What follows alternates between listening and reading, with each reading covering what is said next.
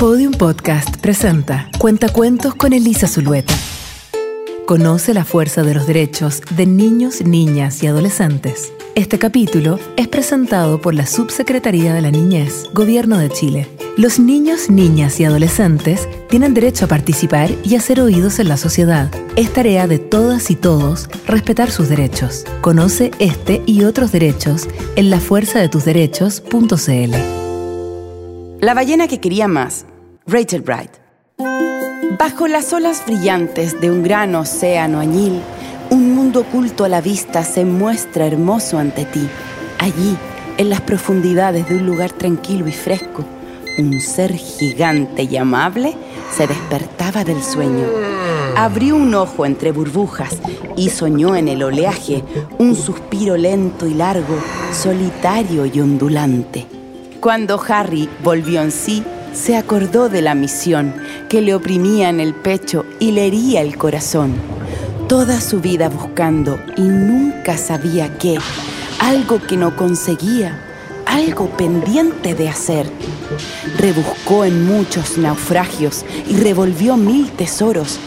Recogió preciosas conchas que acunaba entre sus lomos pero aunque fuera el botín diminuto o muy, muy grande, al llegar un nuevo día, ya no era para ella tan brillante.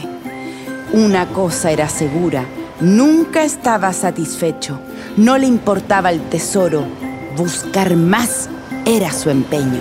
Cuanto más acumulaba, más aislado se sentía. Sabía que estaba mal, pero parar no podía. Así que fue a la deriva sin rumbo ni dirección, hasta anclar sus pensamientos cerca de la perfección. Arrecifes de arcoíris besados por la luz del sol, donde muchas criaturas compartían diversión. Había peces brillantes y crustáceos a montones, y moluscos y dungongos y erizos y camarones. En el coral salpicado de restos y de desechos, Harry quería internarse y sacar de allí provecho. Y en ese arrecife hermoso, que fue mágico en su día, los problemas burbujeaban y era el mar espuma fría. Eran tantas las criaturas que habitaban aquel sitio que no había suficiente espacio entre los vecinos. Reñían y discutían a empujones y tompetazos. Y así no se dieron cuenta de una sombra hielo alto. Salvo Cristal la cangrejo, que siempre miraba al cielo, y era ingeniosa y brillante, y era amable todo el tiempo. ¡Prestad atención! gritó. Mirad hacia arriba y atentos. La ballena que ballena da vueltas en el océano. Estaban tan ocupados entre quejas y alborotos que apenas tenían tiempo de cuidarse unos a otros. Harry quiso sumergirse en la ruidosa pelea para cumplir su deseo de ser la mejor ballena. ¡Ayuda! gritaron muchos, poseídos por el miedo. Todos se paralizaron, menos Cristal la cangrejo. Cristal dijo a la ballena, ¡Por favor! ¡Debes parar! Tan rotundo fue su grito que pensó que iba a explotar. Ya sabemos que eres Harry y que siempre quieres más. Pero ¿qué es lo que deseas? ¿Te has detenido a pensar? Estaba desconcertado. Una cangrejo guerrera lo detuvo en su camino y esperaba una respuesta. Y Harry pensó y pensó por primera vez en años y recuperó su voz mientras contenía el llanto.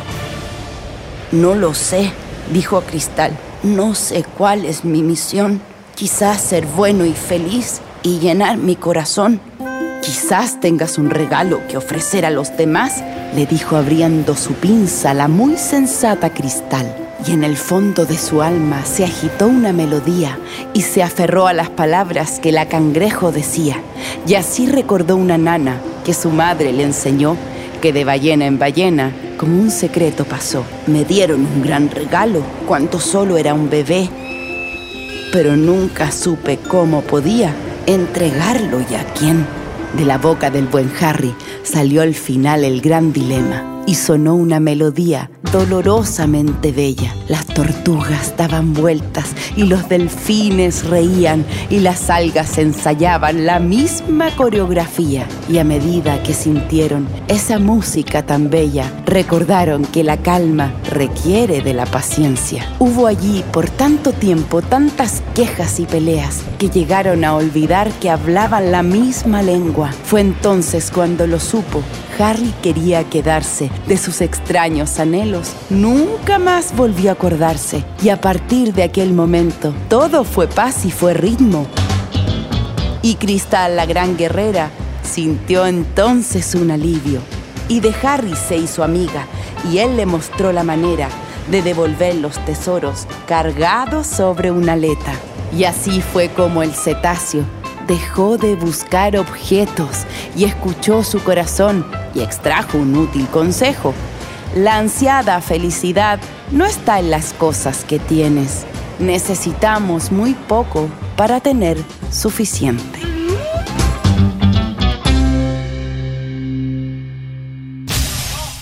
Esto fue Cuentacuentos con Elisa Zulueta. Conoce la fuerza de los derechos de niños, niñas y adolescentes. Para oír más cuentos como este, encuéntranos en podiumpodcast.com, Spotify o donde escuches tus podcasts.